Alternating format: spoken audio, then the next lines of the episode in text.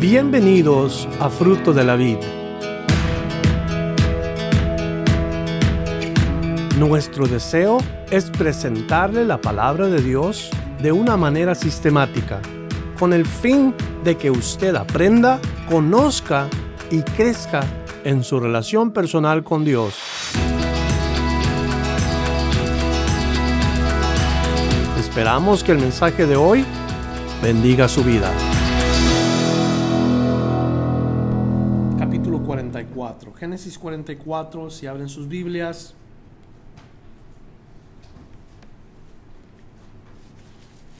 Mandó José al mayordomo de su casa diciendo, llena de alimento los costales de estos varones, cuanto puedan llevar, y pon el dinero de cada uno en la boca de su costal, y pondrás mi copa, la copa de plata, en la boca del costal del menor, con el dinero de su trigo, y él hizo como dijo José.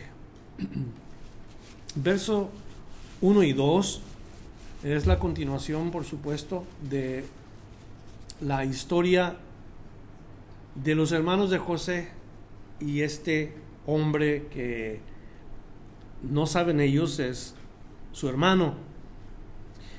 José tiene un mayordomo. Parece ser que el mayordomo de José eh, le obedece al como lo debe hacer cualquier mayordomo, ¿no? Eh, digo, José ha crecido, su fama se ha extendido por todo Egipto, y si nos damos cuenta, ahora él ya tiene hasta su casa, cuando no tenía nada, sus mayordomos, seguro tiene dinero, del seguro tiene una posición bien acomodada en Egipto, ¿Cuándo iban a pensar los hermanos de José que él iba a hacer? Jamás. Una, yo creo que la vestidura de José era una vestidura egipcia, quizás pintado de la cara, ah, con, con una apariencia completamente diferente a lo que es un hebreo. Y, está en este lugar ahora de, de autoridad y los hermanos han visto su fama y cómo es José un hombre importante en Egipto.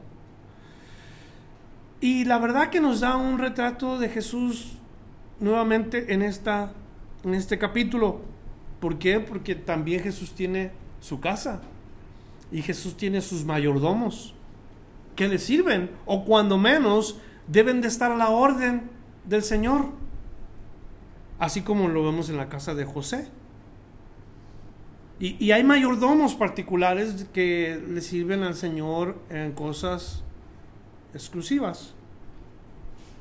A este mayordomo le dice, mira, ¿sabes qué? Pon esta copa que yo tengo, métela en el costal, nada más y nada menos que en el menor de los hermanos, su propio hermano, su hermano de carne, de padre y madre. Ahora, la aplicación para nosotros, cuando, cuando un cuando una orden se le da a un mayordomo, como por ejemplo nosotros aquí a veces usamos el término siervos, yo soy un siervo de Dios. Si tú te consideras un siervo de Dios, entonces cuando el amo nos da una orden, se supone que debemos de estar a la orden del amo y llevar a cabo el deseo de nuestro amo, lo que él pida. Y cuando decimos que nosotros somos siervos de Dios, pues entonces decimos, cualquier cosa que tú me digas, Señor, yo la voy a hacer. Y aquí está la cosa, entendamos lo que quiere hacer nuestro amo o no entendamos, debemos de obedecer. Porque eso es lo que hace José. El mayordomo sin duda está preguntándose, pero ¿cómo? ¿Para qué quiere que haga yo esto? ¿Para qué quiere meter su copa de plata en el costal del, muchacho menor. Sin saber, el mayordomo nada más hace lo que eh, José le pide. Y ese es exactamente el punto para llevar nosotros a nuestro corazón y decir, así debemos de obedecer al Señor. Aunque no entendamos. Aunque nos parezca una ridiculez. Aunque no sepamos lo que está tratando de hacer el Señor Hay veces que Dios nos pide que hagamos cosas raras. O nos suena raro lo que Dios nos pide.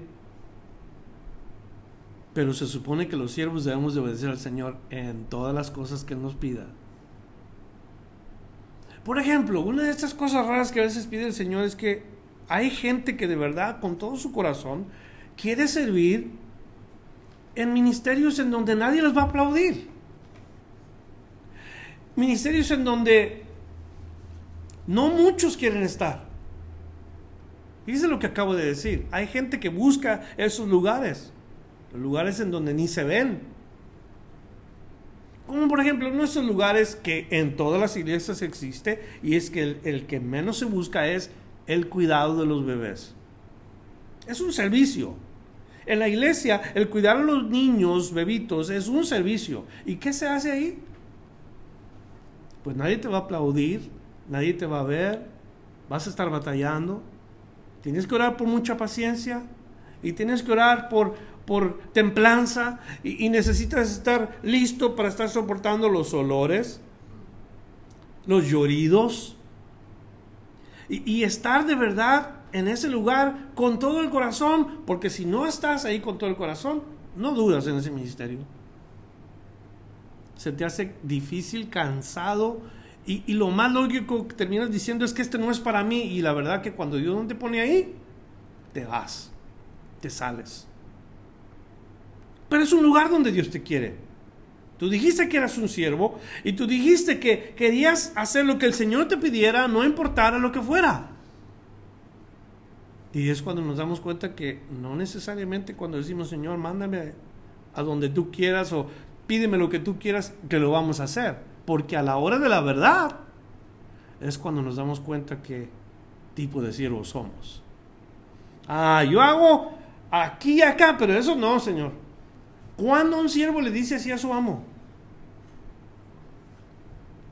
Y el amo tiene que rectificar al siervo cuando el, cuando el siervo responde no. Por ejemplo, en el caso de Pedro, un día Pedro está orando y se sube a la azotea para orar, está en la azotea orando y de pronto Dios le enseña una visión, algo que él no entiende.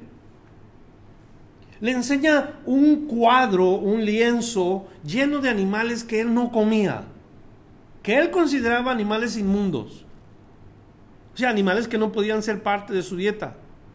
Jesús le dice en su visión, Pedro, levántate, mata y come. Inmediatamente Pedro la respuesta fue, no Señor. Si lo lees en la palabra de Dios, en la gramática es un, una, se puede decir que una, algo incorrecto de decir, no Señor. ¿Qué significa Señor? Si Él es el amo, ¿Le podrá un siervo decir a su amo no? Es una contradicción decirle a Jesús no, si Él es el Señor. Si Él nos pide algo, aunque no entendamos, debemos de llevarlo a cabo, ¿cierto o no? Y eso es lo que le enseña Jesús a Pedro. Te voy a pedir cosas que no te van a gustar, no vas a estar de acuerdo, pero eso es exactamente lo que yo quiero que tú hagas. En iglesia se ha escuchado tanto los testimonios de la gente que a veces dice, el Señor me quiere mandar a tal lugar. Y terminan en lugares en donde el cristianismo no es bien recibido, lugares donde van a pasar persecución. Y ellos tienen la convicción de que Dios los quiere allí. Es que Dios me está llamando ahí. Tengo un fuerte deseo de estar en este lugar. No lo entiendo, no sé, pero ahí me quiere Dios. Y son gente que Dios lleva a estos lugares. Y ahí los usa el Señor. Pero dígame qué bonito cuando uno deja el yo de veras y se dedica uno a servir al Señor. Qué bonito.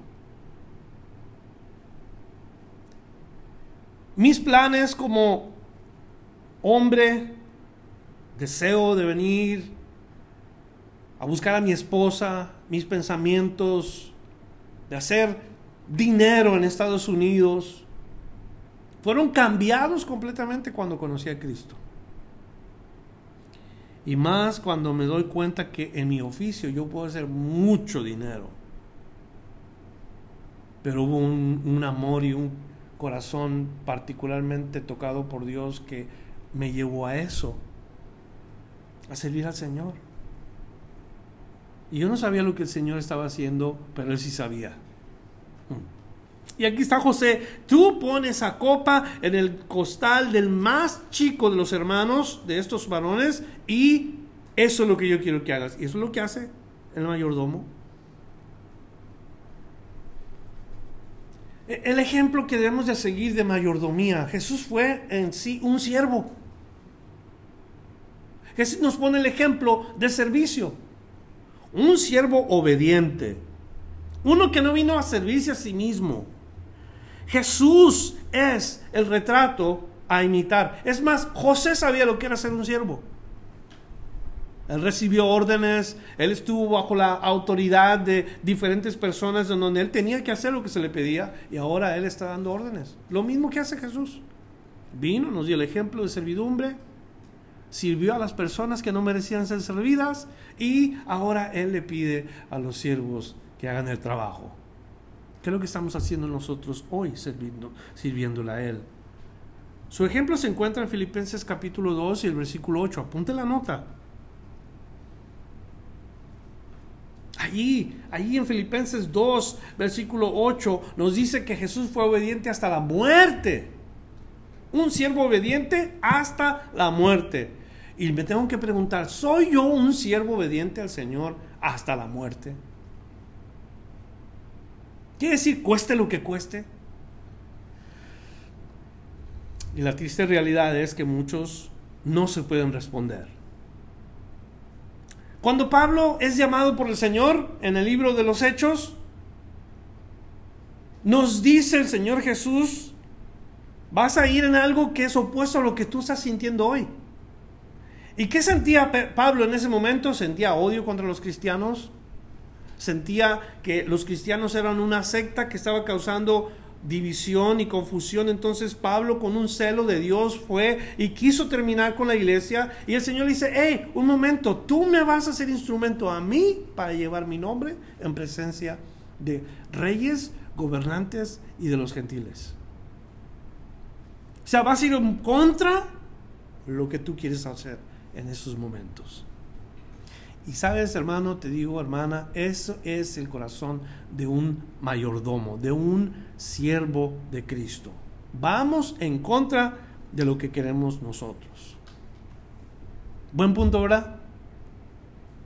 Buen punto que debemos de recordar y aplicarlo en nuestra vida. Vámonos al versículo 3 hasta el versículo 5. Venida la mañana los hombres fueron despedidos con sus asnos, habiendo ellos salido de la ciudad de la que aún no se habían alejado. Dijo José a su mayordomo, levántate y sigue a esos hombres y cuando los alcances diles, ¿por qué habéis vuelto mal por bien?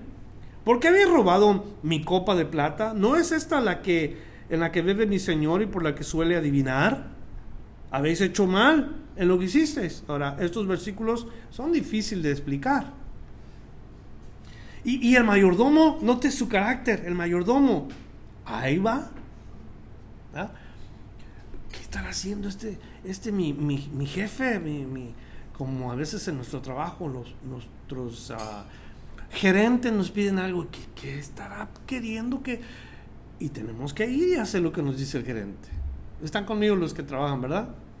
Que a veces no nos gusta lo que nos dice el gerente, o, sabemos que está haciendo algo que no debe, o diciendo algo que no debe, y, luego, cuestionamos. ¿Ah?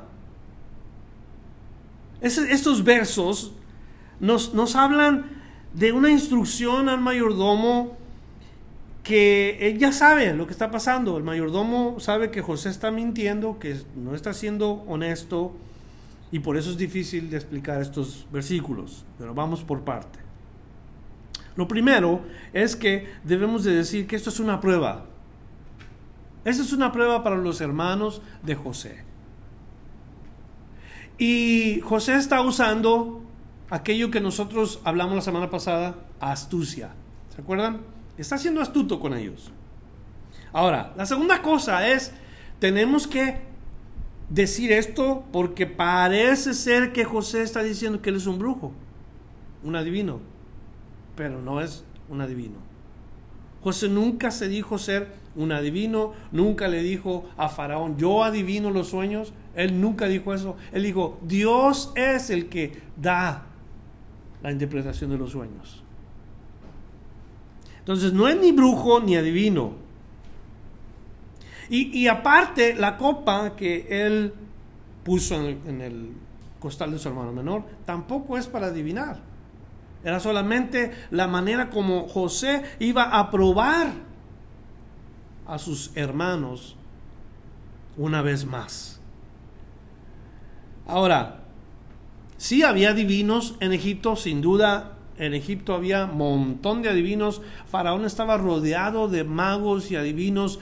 Eh, cuando, lo, cuando nosotros leemos el capítulo 1, 2, 3 de Éxodo vemos nosotros que cuando Moisés se presenta delante de Faraón, él tiene magos y adivinos que imitan las cosas que está haciendo Moisés. O sea, sí hay adivinos y sí hay magos, pero eso no quiere decir que José era uno de ellos.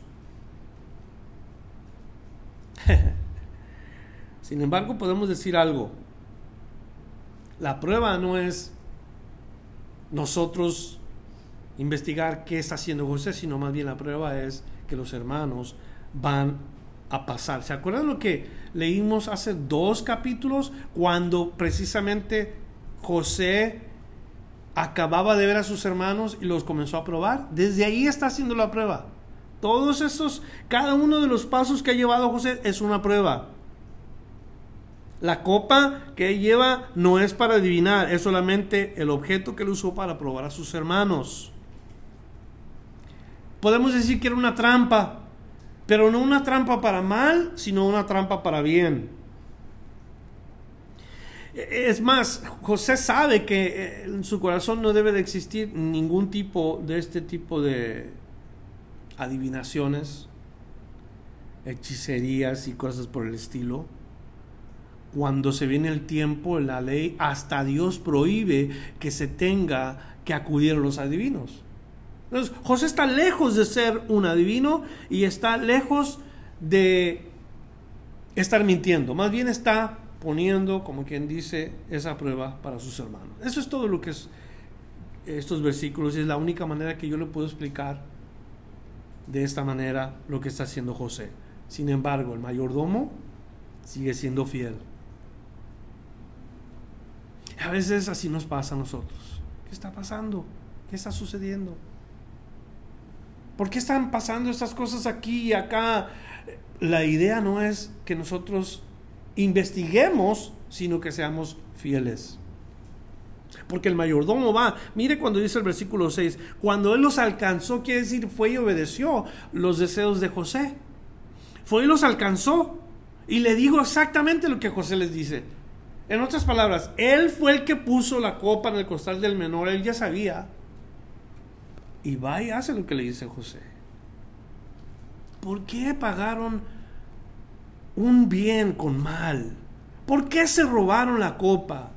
¿Por qué es que usted y, el mayordomo, como dije, está exactamente siéndole fiel a su amo? Y ellos respondieron, ¿por qué dice nuestro Señor tales cosas? Nunca tal hagan tus siervos en el versículo 7.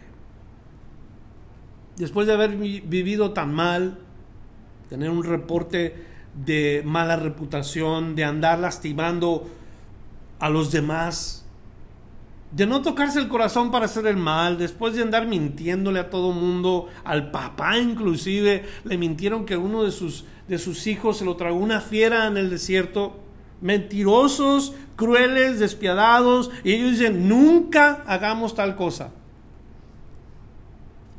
Y uno de estos fue su hermano, eh, probándolos, sabiendo y conociendo quiénes eran ellos, porque él daba el reporte de cada uno de ellos. Y ahí está José no con malicia, como les dije, no, no negativamente, sino con amor. A veces Dios nos, nos enseña cosas no para hacernos sufrir o batallar, sino porque nos ama. Los mayordomos, los siervos que no entienden a su Señor y, y están de verdad cuestionando por qué Dios pasa esto, Dios nos está enseñando con amor.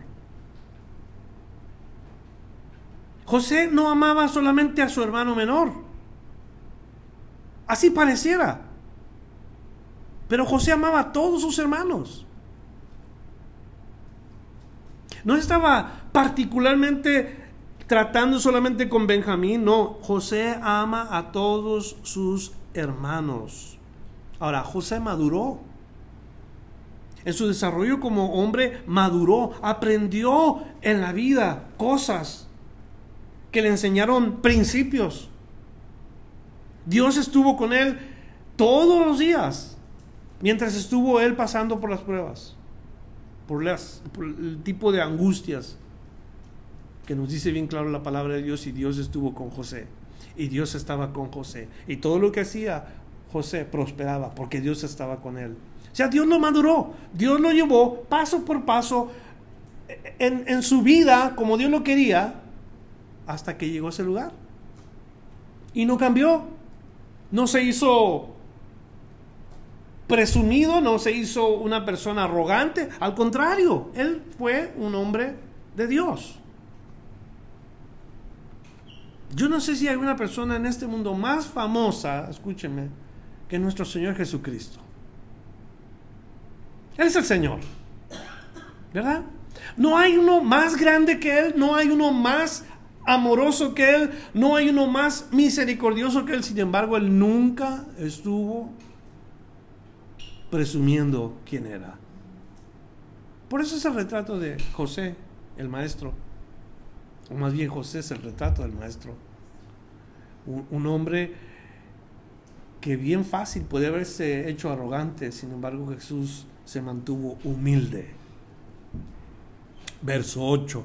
Aquí el dinero que hallamos en la boca de nuestros costales, te lo volvimos a traer desde la tierra de Canaán. Esto lo corresponden los hermanos ¿Qué acaso no llegamos nosotros diciendo, hey, algo pasó? Ustedes nos dieron el trigo, nosotros pagamos, pero aquí está el dinero otra vez porque está en nuestro costal.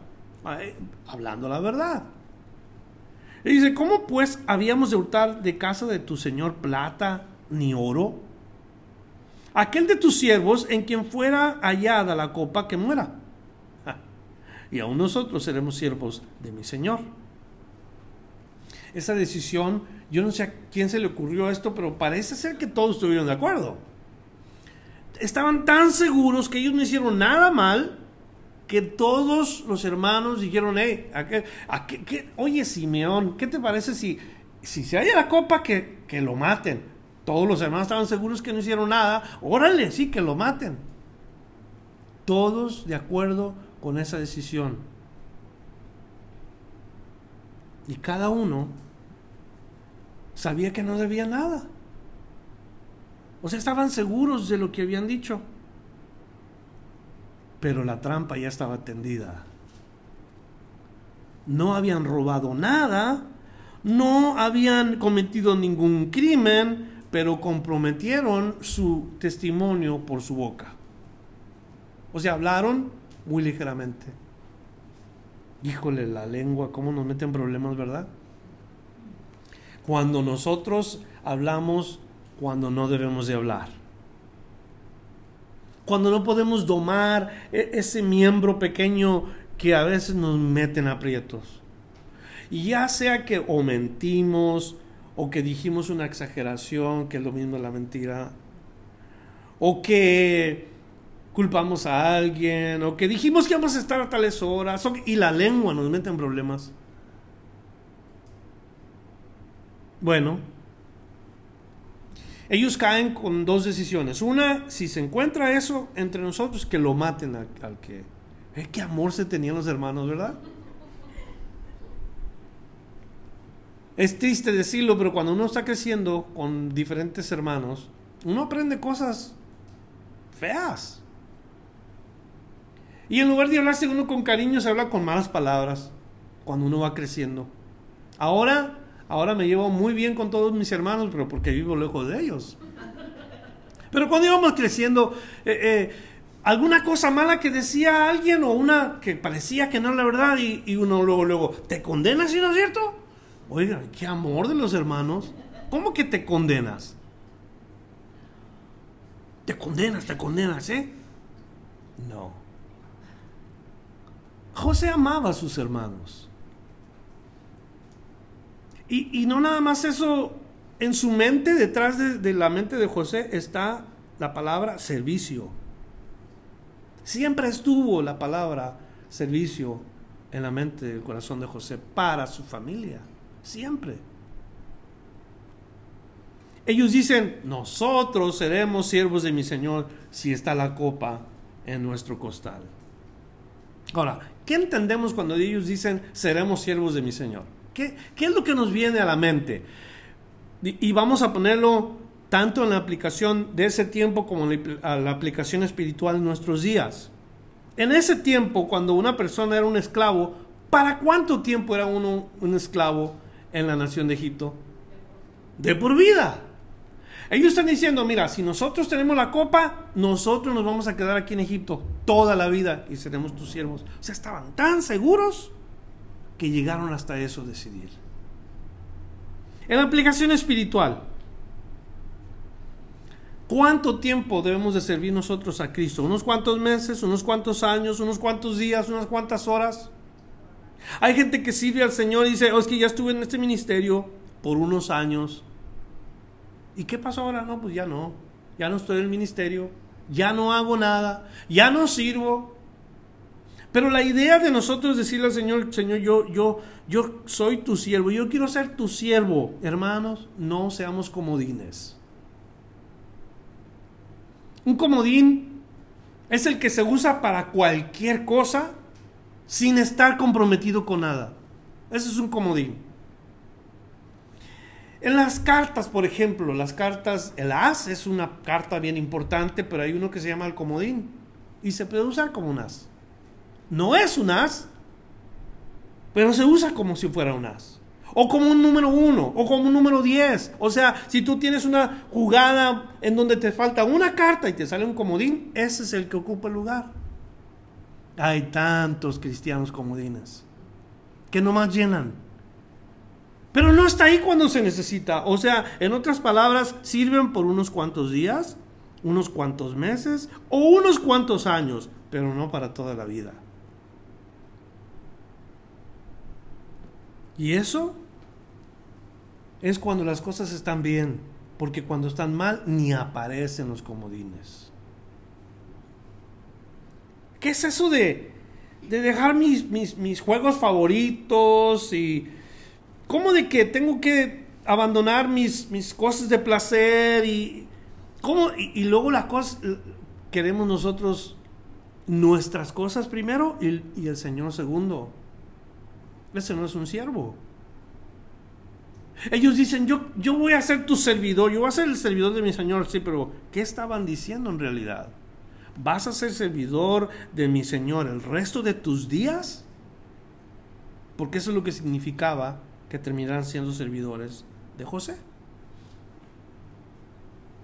Y es como nosotros, hermanos. Si hemos dicho que somos siervos de Cristo, tenemos que ser siervos de Cristo toda la vida. No estoy diciendo que ya no debemos de trabajar, ni divertirnos, ni nada de eso, no, pero tenemos que entender bien el concepto de la palabra servidores o siervos o esclavos del Señor.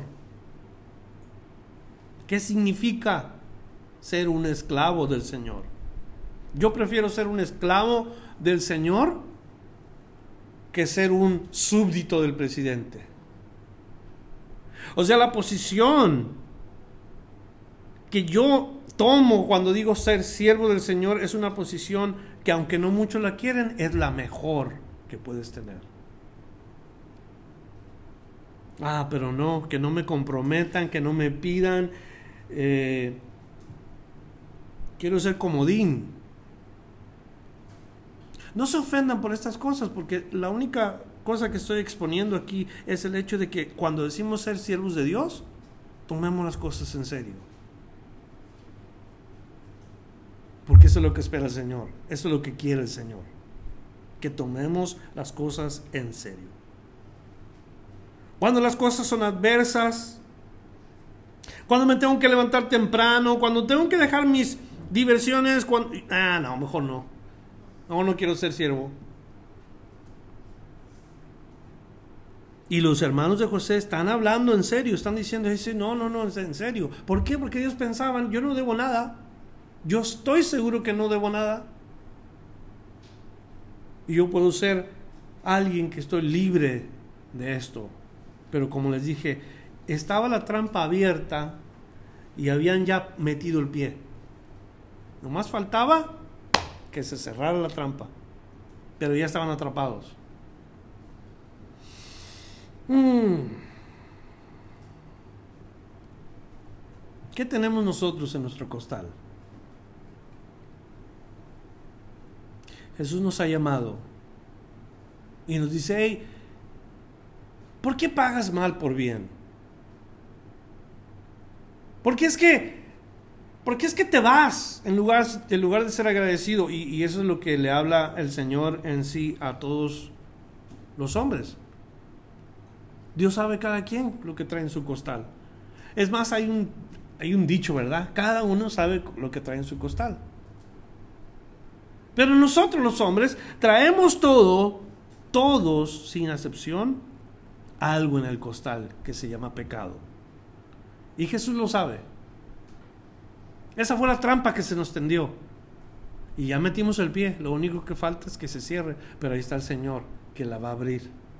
Entiendan por favor la, aplicación. Nosotros ya no somos rateros, ya no somos mentirosos, ya no somos, o sea, eso ya pasó. El, la copa de plata ya se nos fue quitada. ¿Comprenden? Ya se sacó del costal. Y no la queremos seguir llevando en el costal porque ya no es nuestra.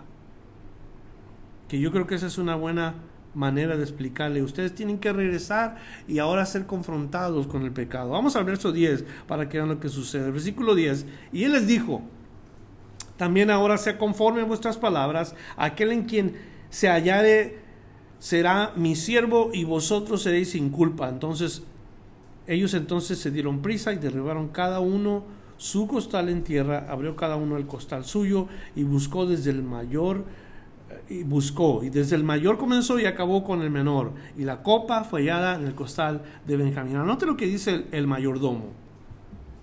También ahora será conforme a vuestras palabras. Pero él no piensa como los hermanos. El mayordomo es misericordioso. El mayordomo dice, aquel en quien se hallare será mi siervo. Él no dice, lo voy a matar. Y en sí, nosotros somos el mayordomo o los mayordomos de Cristo. Cuando vamos a compartir la palabra, sabemos que la gente tiene pecado, como nosotros teníamos pecado. Pero no vamos a andar condenando a la gente. Vamos más bien a decirles, eh, ven para que también seas siervo del Señor. Ven para que también conozcas la gracia de, de nuestro Señor, de nuestro Salvador, porque eso es lo que significa José es lo que hacemos. Pero noten, desde el mayor hasta el menor comenzó a buscar uno por uno. Él ya sabía dónde estaba la copa. Me puedo imaginar cada uno de ellos cuando Rubén, que es el mayor, saca su costal y mira y no hay nada. Y, ¿verdad? Rubén, y uno tras otro, Leví, sacar Zabulón, a todos ellos, uno tras otro, hasta que llegan a Benjamín. Benji. Benji. Puedo imaginarme yo a estos hermanos cuando llegan al más chico de ellos y encuentran la copa. Ándele. ¿Qué pasó con ellos? Nos dice el versículo 13 que la respuesta fue que ellos rasgaron sus vestidos y cada uno uh, su asno y cargó cada uno su asno, volvieron a la ciudad, vino Judá con sus hermanos a la casa de José, que aún estaba allí, y se postraron delante de él en tierra. Y les dijo José, ¿qué ocasión, oh, perdón, qué acción es esta que habéis hecho? ¿No sabéis que un hombre como yo sabe adivinar? Dice José, se la aventó buena. Se la aventó bien buena. La acción de rasgar los vestidos, una acción o una expresión emotiva, una expresión fuerte en la, en la nación judía. La encontramos en las páginas de la palabra de Dios. Rasgar los vestidos, una señal de dolor profundo, de desdicha, en ocasiones de mucho coraje. Por ejemplo, Jacob cuando escuchó que su hijo había sido devorado por las fieras, rasgó su vestido. Mucho dolor, una expresión de un profundo dolor interno. Génesis 37, versículo 34, esa es la referencia. Cuando Jesús es apresado, le están diciendo, dinos si tú eres el Hijo de Dios y Jesús comienza a abrir su boca y empieza a decir, hey, no nada más eso, les digo que de hoy en adelante verás al Hijo de Dios viniendo las nubes y ellos rasgaron sus vestidos. Coraje de lo que estaban oyendo. Mateo 26, versículo 65. Ahí está la referencia. Un dolor profundo. Cuando David escucha que su hijo Absalón había matado a todos sus demás hijos, rasgó sus vestidos. Segunda Samuel 13, versículo 31. Nosotros no hacemos eso aquí. Ah, pero ¿cómo nos gusta ofender? Alguien nos hace algo y nos da coraje y la primera cosa que hacemos es ofender. No le hacemos mal a nadie, decimos, al haber hablado de esa manera. Pero si hubiera sido una pistola que hubiéramos traído en la boca, hubiéramos acribillado a quién sabe cuántos. Y, y, eso es la expresión de ellos, de dolor, de coraje, de tristeza profunda, rasgar los vestidos. Ahora, qué bueno que un día el Señor nos dará una vestidura que nunca nadie más va a poder rasgar donde ya no habrá tristeza, no habrá dolor, no habrá lágrimas, no habrá muerte. ¿Para qué nos vamos a estar rompiendo la ropa? ¿De qué tristeza o de qué coraje? Va a estar todo bien suave allá. Las vestiduras de justicia que nos va a proveer el Señor. Vamos a quererles cuidar el resto de la eternidad. Que se queden limpiecitas, que no se ensucien. Bueno, hablando humanamente, ¿verdad? Son las mejores ropas que vamos a tener ¿Cómo se llaman las marcas aquí? Una marca conocida, a ver, de ropa. Yo ni siquiera conozco. Lo único que conozco es Levi's. Pero ¿qué hay de marcas? Kevin Klein. ¿Y cuál otra? Coach. Coach. Gucci. Y luego, y tantas otras, ¿no? La gente piensa que trae las mejores cosas, no saben que la vestidura excelente, que no se corrompe, que no se apolilla, que no se eh, llena de, de, mojo, que no le pasa absolutamente nada, son las vestiduras que Dios le va a proveer a sus hijos. Y ojo, no tienen marca. Tremendo. Hay que buscarlas las vestiduras, lo que, los que nos, nos permite a nosotros vestir honradamente, que nos permite vestir justamente.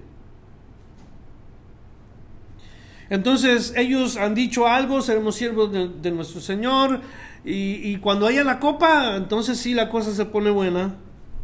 ¿Cómo cambia de parecer, verdad, la, la cosa? Porque de verdad cambiaron rápido de parecer. Encuentran la copa y luego ¿qué dicen?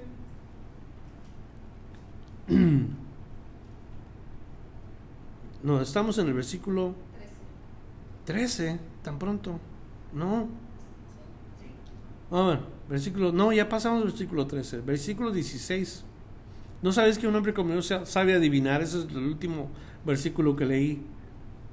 Y ya dijimos que José no es un brujo, ¿verdad? O sea, él más está con, sigue con la trampa sigue con la trampa. Versículo 16 dice entonces Judá, ¿qué diremos a mi Señor? ¿Que hablaremos o, o con qué nos justificaremos? Dios ha hallado la maldad de tus siervos y aquí nosotros somos siervos de mi Señor, nosotros y también aquel en cuyo poder fue hallada la copa. En otras palabras, mi punto era, ¿cómo cambiamos de parecer? Tan pronto. Porque ellos querían ser servidores, pero ¿qué dijeron del que, del que iba a tener la copa? Que lo mataran, pero cambiaron de parecer. Ahora ya no querían que lo mataran. Ahora, querían que fuera solamente su siervo.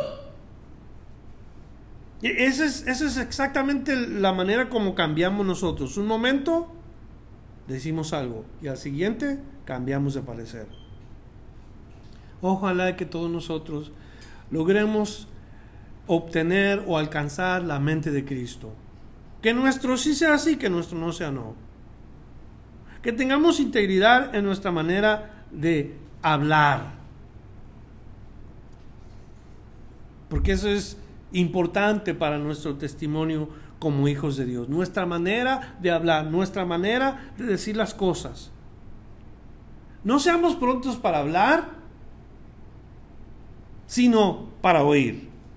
Santiago 1, versículo 19, nos aconseja, por esto, mis amados hermanos, todo hombre, cuando habla de todo hombre, no habla solamente del sexo masculino, sino el género humano. Todo hombre, hombre y mujer, todo hombre sea pronto para oír, tardo para hablar, tardo para irarse. Pero ¿qué hacemos nosotros? Nosotros somos prontos para enojarnos, rápidos para hablar y tardos para oír. Lo opuesto. Todo lo contrario. O cambiamos de parecer porque hablamos muy rápido. Como dije hace rato, nos metemos en problemas. Entonces Judá intercede. Eso es un buen punto. Judá intercede. Lo vamos a seguir viendo. Verso 17, José respondió, nunca yo tal haga. O sea, nunca, nunca yo haga que ustedes sean mis siervos. Eso es lo que está diciendo José. Pero, ya puestos en la trampa, les dice, el varón en cuyo poder fue hallada la copa, él será mi siervo. Vosotros ir en paz a vuestro padre. Entonces José les dice, ¿saben qué? Váyanse ustedes, ustedes están libres, pero este, su hermano, el más chico, se queda conmigo. Y de los últimos versículos, porque ahí no le puse ninguna nota, pero de los últimos versículos 18 hasta el final, que es lo que vamos a leer para terminar, nos dice así, entonces Judá se acercó a él, intercediendo. Judá, Judá se, se acercó a él y dijo, ay Señor mío, te ruego que permitas que hable tu siervo una palabra en oídos de mi Señor. Y no se encienda tu enojo contra tu siervo, pues tú eres como Faraón mi señor preguntó a sus siervos diciendo, ¿tienes padre o hermano? Y nosotros respondimos a mi señor, tenemos un padre anciano y un hermano joven, pequeño aún, que le nació en su vejez, y un hermano suyo murió, y él solo quedó de los hijos de su madre, y su padre lo ama. Y tú dijiste a tus siervos, tráemelo, y pondré mis ojos sobre él y nosotros dijimos a mi Señor, el joven no puede dejar a su padre porque si lo dejare, su padre morirá. Y dijiste a tus siervos, si vuestro hermano menor no desciende con vosotros, no veréis más mi rostro. Entonces, pues, que cuando lleguemos a mi padre, tu siervo, y le contemos las palabras de mi Señor? Y dijo nuestro padre, volver compraos un poco más de alimento y nosotros respondimos, no podemos ir. Si nuestro hermano no va con nosotros, si, si nuestro hermano va con nosotros, iremos. Porque no podemos ver el rostro del varón si no está con nosotros nuestro hermano el menor. Verso 27, entonces su siervo, tu siervo, mi padre, nos dijo, vosotros sabéis que dos hijos me dio a luz mi mujer y el uno salió de mi presencia y pienso de cierto que fue despedazado y hasta ahora no le he visto. Y si tomáis también a este delante de mí y le acontece algún desastre, haréis descender mis camas con dolor al Seol. Ahora pues, cuando vuelva yo a tu siervo mi padre, si el joven no va conmigo, como su vida está ligada a la vida de él, en el versículo 31 nos dice, sucederá que cuando no vea al joven, morirá. Y tus siervos harán descender las canas de tu siervo, nuestro padre, con dolor al Seol. Como tu siervo salió por fiador del joven con mi padre, o sea, Judá diciendo, yo le prometí algo a mi padre, diciendo, si no te lo vuelvo a traer, entonces yo seré culpable ante mi padre para siempre Y te ruego por tanto que quede ahora tu siervo en lugar del joven por siervo de mi Señor, y que el joven vaya con sus hermanos, porque ¿cómo volveré yo a mi padre sin el joven? No podré, por no ver el mal que sobrevendrá a mi padre. Y esta es la, culminación del capítulo 44. Pero noten quién habla. Noten quién es el que dice y se acerca a José al oído y le habla al oído. Esa es una, una idea de la oración, o más bien es una fotografía de la oración. Cuando Judá intercede por sus hermanos. La idea de orar, de hablar al oído del que está en autoridad. Nosotros como cristianos, cuando estamos solos, qué bueno sería que nos acercáramos a la presencia de Dios a orar. Señor, Tú sabes lo que está pasando, Señor. Mira, mira cómo está esta situación, Señor. Y, hablamos con Él, como si estuviera ahí, que no. Así es Judá. El único que intercede por todos sus hermanos, o sea, el único que intercede por toda la casa de Israel. Israel es Jacob. Y Jacob no sabe nada de lo que está sucediendo. Cuando Judá intercede es una fotografía de la venida de Cristo. Cuando nos dice Mateo 1:21, y darás a luz un hijo y llamarás su nombre Jesús porque él salvará a su pueblo de sus pecados. Viene Cristo y va a salvar a toda la nación si la nación cree en él. Y es la tribu de Judá que está intercediendo delante de José y es la tribu de Judá cuando Cristo viene que está intercediendo por toda la humanidad. Jesús intercede por sus hermanos, como Judá intercede por sus hermanos. Jesús lo hace en Juan capítulo 20, versículo 17. Y ahí dice, dijo Jesús, no me toques porque aún no he subido a mi Padre. Ve a mis hermanos. Ve a mis hermanos y diles, subo a mi Padre y a vuestro Padre, a mi Dios y a vuestro Dios. O sea, Jesús identificándose con los creyentes como parte de la, de la familia. Somos hermanos de Jesús. Él es nuestro hermano mayor. Como nosotros nos llamamos hermanos, pero Él es nuestro hermano mayor. Ve y dile a mis hermanos que subo a mi Padre y a vuestro Padre, a mi Dios y a vuestro Dios. Intercede por los discípulos. Hay una escritura en Hebreos, creo que es el capítulo 1, no recuerdo los versículos, pero ahí nos dice que el Señor está sentado a la diestra de Dios intercediendo por nosotros. Efesios 13, Hebreos 13, 1, 13. ¿Cómo dice hermano? Bien fuerte para que se oiga. Pues a cuál de los ángeles dijo Dios jamás, siéntate a mi diestra hasta que ponga tus enemigos por estado de tus pies. Está sentado a la diestra de Dios. ¿Qué está haciendo ahí? Está intercediendo por nosotros. Intercede, ruega al Padre por protección, ruega al Padre por provisión, o sea, todos los que somos creyentes de Jesucristo, Él, como quien dice, intercede por nosotros de esta manera. Ahora nosotros debemos de sentirnos de la misma manera, interceder por otros. Hay mucha gente que está siendo presa fácil ahorita de las trampas del enemigo. Hemos estado orando esta tarde por personas que están enfermas y, y, es bueno hacerlo, pero hay muchas otras personas que tenemos que estar orando por ellos para que Dios los alcance orar, interceder. Algunas escrituras que nos hablan a nosotros, nos hablan de la verdad de nuestro comportamiento como cristiano. Le voy a dar una de estas, es 2 Corintios capítulo 4 y el versículo 2. Nuestro comportamiento en este mundo como hijos de Dios, que intercedemos que manifestamos ser hijos de Dios. Dice así, 2 Corintios 4, verso 2, antes bien renunciamos a lo oculto y vergonzoso, no andando con astucia ni adulterando la palabra de Dios, sino por la manifestación de la verdad, recomendándonos a toda conciencia humana delante de Dios. Comportamiento de uno como cristiano.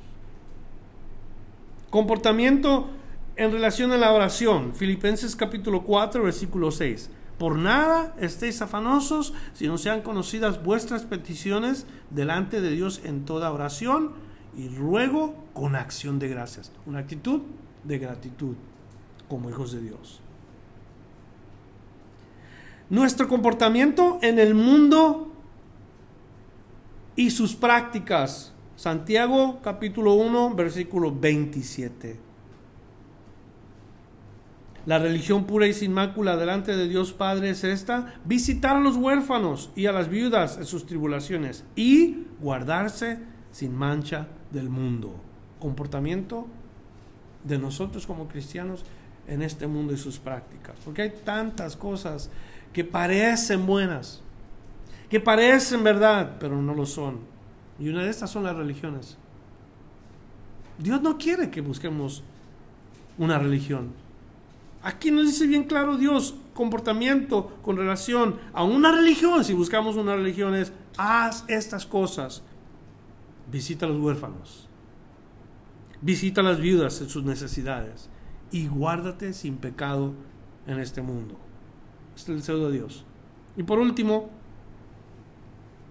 si sufrimos en este mundo como cristianos, ¿qué vamos a hacer? Primera de Pedro, capítulo 2, versículo 20. Pues qué gloria es si pecando sois abofeteados y lo soportáis. Mas si siendo lo bueno sufrís y soportáis, esto ciertamente es aprobado delante de Dios. Mm. Así es de que el que intercede se acerca a la autoridad. En este caso Judá se acerca a José. Nosotros nos acercamos al Señor. Judá se considera inferior a José, no siendo, o más bien, no olvidando que él es uno de los hermanos mayores de José. Entonces en sí, el, el, balance de autoridad no es por la edad, sino por la posición. Y en este caso, Judá, como quien dice, le está dando cuentas a José. Se considera inferior, se considera en un nivel diferente.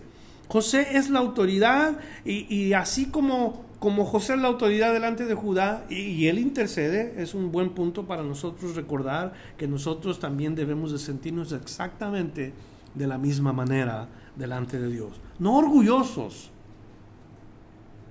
No pensándonos que ah, es que porque somos hijos del rey y luego sacamos a relucir el título, es que somos hijos del rey y la gente se, se convierte en vanagloriosa, orgullosa. Y, es que Dios me tiene que oír. Y ahí están esos enseñando detrás del púlpito que o tú, tú dile a Dios y tú proclama y tú declara y, y son puras acciones de orgullo.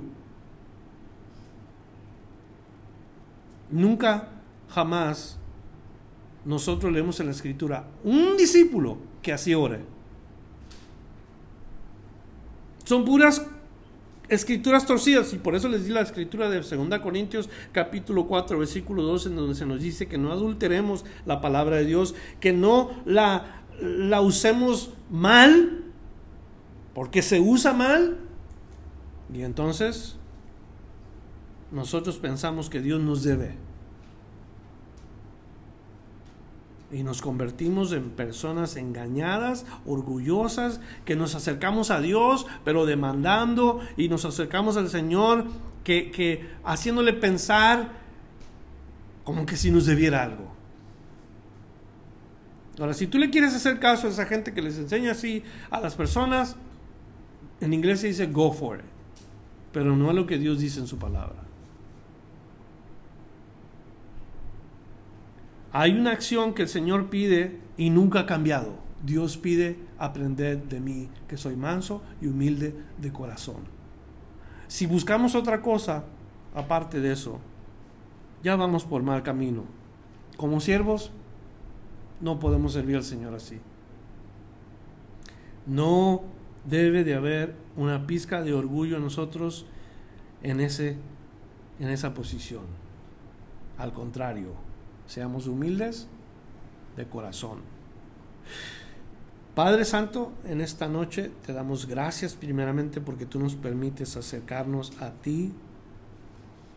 Es un privilegio, como vemos en el caso de Judá, reconoció quién era él, quién era él, que en sí debía delante de José y nos enseña ese punto importante nosotros cómo pudiéramos pagar todo aquello que tú has hecho por nosotros.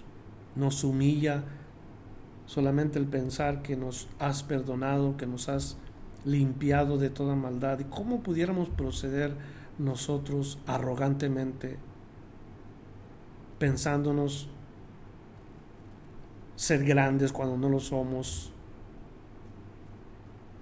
Y aunque Judá intercedió, su actitud nos demuestra que no tenía ningún derecho de pedir. Rogó, imploró, y así queremos nosotros, Señor. Quebrántanos en nuestros corazones para que entendamos bien este principio no demandemos y no hagamos nosotros de la oración algo que no es. Ayúdanos, Padre Celestial, úngenos nuestros labios con tu espíritu para que nuestra oración te agrade, para que nuestra oración no solamente suene bonito, sino que de veras sea humilde y de corazón, Señor que aprendamos de ti, porque tú resistes a los soberbios, tú resistes al, al que es orgulloso y nos pides que cambiemos eso. Por eso esta noche, Señor, si nos acercamos a ti, ten compasión, ten misericordia.